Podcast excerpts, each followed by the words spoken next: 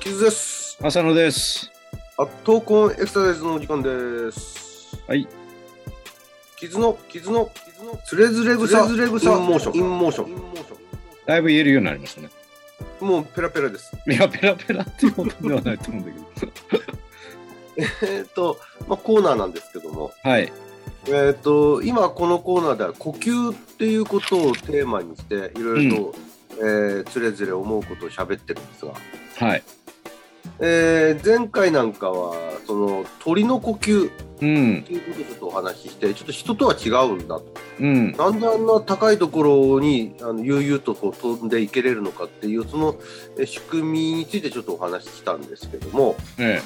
うん、まあ鳥じゃなくて、まあ、この僕だと同じ哺乳類でもですねやっぱりうんびっくりするぐらいの呼吸機能を持っている生き物っているじゃないですか。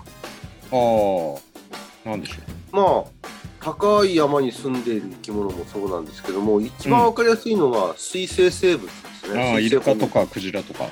そうですねうん。あとはあのアシカだとか、あのあアザラシだとかにもそうなってくるでしょうけども、あ、はいはい。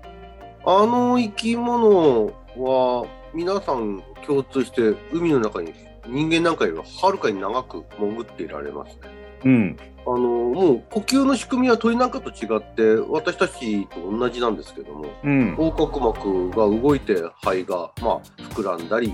しぼんだりしながら、えー、と大気を吸い込んで吐くっていううん。その繰り返しなんですね。これ同じなんですよ。うん。なのにもかかわらずですよ。クジラなんかはもう最低1時間は潜ってられますから、あそクんジなラんイでルすかカは。えこれ最低ラインですよ。え。あ、最低ライン。最低ライン1時間。うーん。ネタするともう2時間以上ですよ。うん。 2時間以上ですよ。1回潜ったまんま。おう僕たち2時間呼吸止めてなんて不可能じゃないですか。いや、もちろん。その同じその呼吸仕組みの仕組みなのに、肺という、肺と横隔膜という仕組みなのに、全然違うっていう、このことをちょっとお話ししたいなと。ああ、はい。なんか不思議に思ったことないです。そのなんであいつらあんなに深く潜ってられるんだろう。いやなうーん深く違う長くですね。 そんなに長いとは知らなかったのと、まあまあ、あの人、あの人じゃないけども、 奴らは奴らでなんとかやってんだな、みたいな。まあ、まあ、そういうふうに進化 で、進化しちゃってるから。でもそんな長く潜ってんですね。そうなんですよ。まあ本当に最低1時間っていうのがもうびっくりですよ。うん。で、やっぱりこの仕組みで一番言えることは、いわゆる呼吸機能っていうその、えー横隔膜とか肺という臓器の機能の問題ではなくて、まあうんもちろんそこの問題もなくはないんですが、一番大きなのはですね、うん。あのー酸素を血液に溶け込ませてそれを体に運ぶっていう、この仕組みに全然違いがあるわけです。おう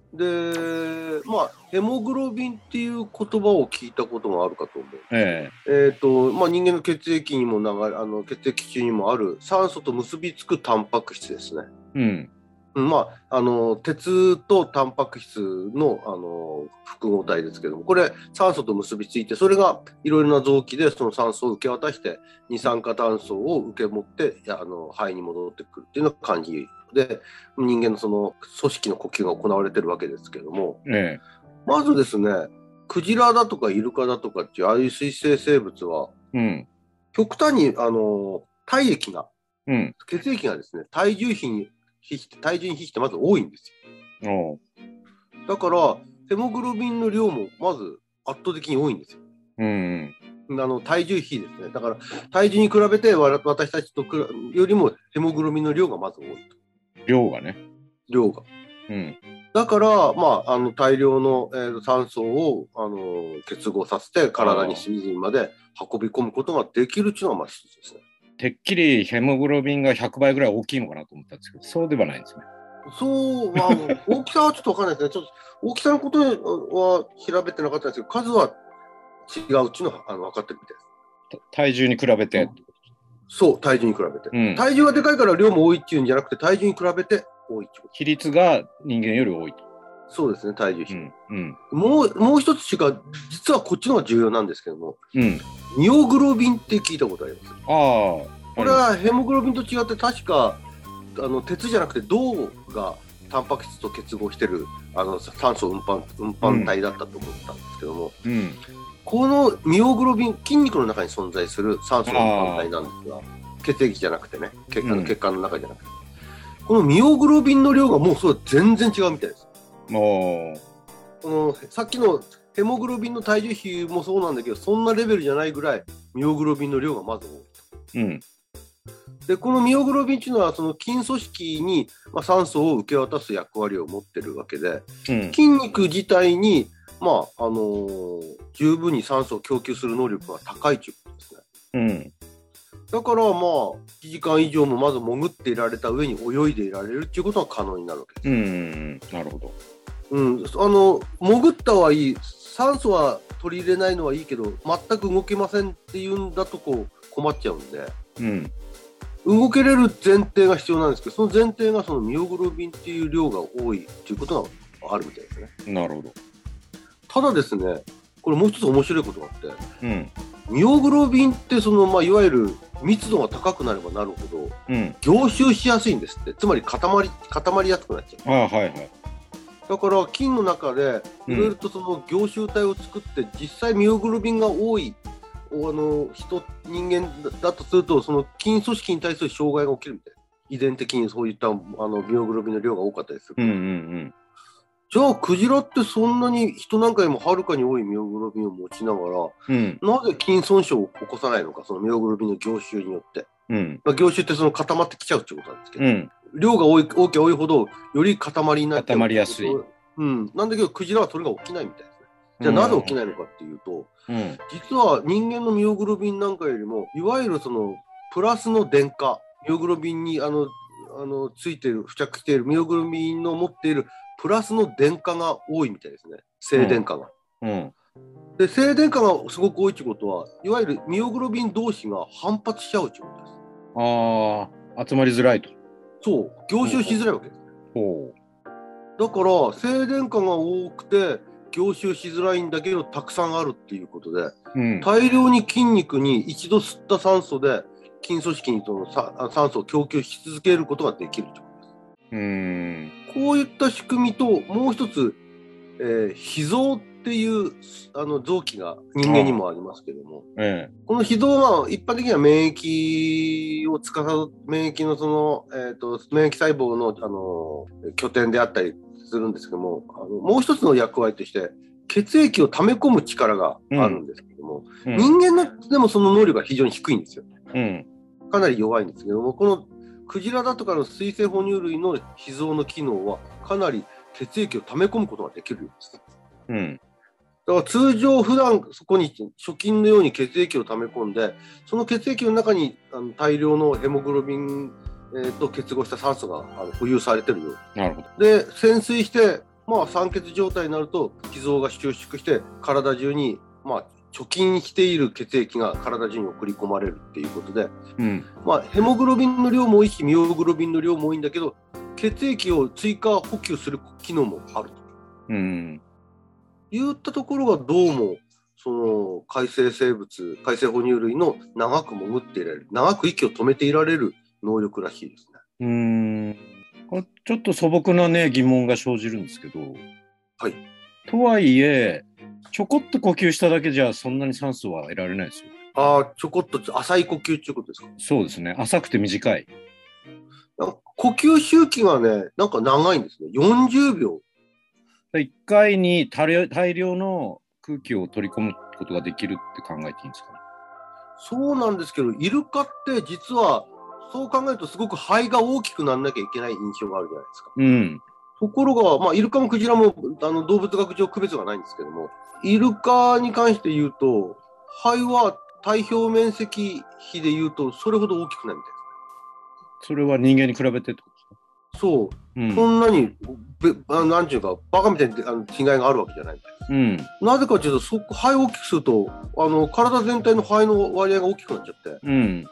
他の臓器だとかあの身体機能の制約を受けちゃうようになっちゃうんで、うん。まあ、進化の過程でそうなってんだろうとは思うんですけど、思ったほど肺は大きくないみたいです。うん。だからその呼吸周期が長くなってるのは肺活量が大きいっていうよりも一回にその酸素と結合すあ血液と結合する酸素の量が多くなるように血流が多いっていうことなのかなっていう気がしますね。うん。肺をこう巡る血液量が。長いってことはたくさん入ってくるってことですよね。まああのず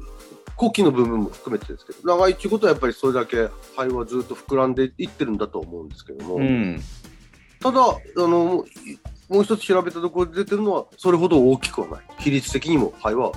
あのバカみたいに大きくはないということですその時あの吐き出すこともしてるんですかそれとあのも吐き出すのは水中でやってた水中でもあでもあれですよね水中で潮吹きとかやってないですよねあのあ潮吹きってあれは呼気なんですかあいや違うかまたいくらなこと言って ますいや水あの危そない危ないれもう一回ちょっとね、調べてみますまあので人間でも水中では吐くことできますからね。うん、ただ水水泳選えっ、手も。とそうですねあの僕ブクブクってなってるわけですかうらね、ん。うん、その辺はちょっとわかんあの調べきってないですけども、もあの水中でもまあ吐けて不思議じゃないですよね、う、逆うにん。うん、そこ自体は吐くことの制約はあんまり影響その関係してないのかなと思うんですけどもそのうん。水中に長くもあの潜っていられることについてはどのぐらいの時間水上に出て、そうするとどのぐらい潜ってられるというのはあるんですかね。ああこの辺ねちょっと一回確認もう一度次に確認してみたいと思いますが、ただあのー潜ってからは1時間以上は潜っていられるということなんでうん。そその仕組みとしては今言ったそもそものその肺の運動機能よりはどちらかというとその体組織に流れるその酸素運搬機能の方の影響が大きいみたいです。そっちが優れてると。そっちがすごいみたいうん。なるほど。で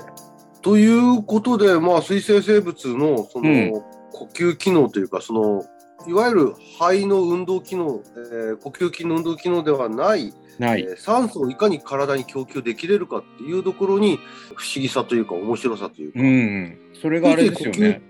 つい呼吸というとね、その吸ったり吐いたりの機能の方に、えー目が行きがちなんですけども、うん。吸ったものをいかに有効に使い続けるかっていうところもまた呼吸の一つの目標といいますかね、呼吸というものの機能なのかなとは思うんですよね。それが人間にとってもなんかヒントになるところあるのかどうか。そうですよね。うん。普通に呼吸してても、まあ、普通にあのせ生活してても体力のある人だとかない人あるいは何かこうスポーツみたいな負荷をかけた時にすぐバテる人とバテない人っていうのは、うん別に呼吸だけのことではないんですけども他の要素もありますけども、うん。とすぐに息が上がる人と息が上がらない人ってあるじゃないですかやっぱり、うん。そういうことを考えるともしかしたらその単に肺活量だとか呼吸筋横隔膜も含めた呼吸筋の機能だとかじゃないもう一つの何かこう内部側の方のですね、まあうん。肺も内部ですけどももっともっと内部の、えー、と酸素の受け渡しっていうところでそれぞれ個人差っていうものがあるのかなっていう気を持たせましたね今回。うん。なるほど。うん、となるとじゃあ人間の中でその息が上がったり上がらなかったりするっていうことを考えた時にその一番極端な例としてですけども、素潜りってあるじゃないですか海の中にああ、はい水はい。海でも、まあ、川でもいいんですけどうん水の中に、ああいったその素潜り、えースキンダイビングっていう競技なんかはもっとですねそういったことが極端に現れる無呼吸っていうことが極端に現れる、まあ、こ競技だなと思うんですよね。うん。もし次回この話ができるんだったらそのスキあのスキンダイビングその人間のその無呼吸ってどういう仕組みなのかっていうことについてちょっとおお話できたらいいなとぜひお願いします。はい。はい。またよろしくお願いします。はい。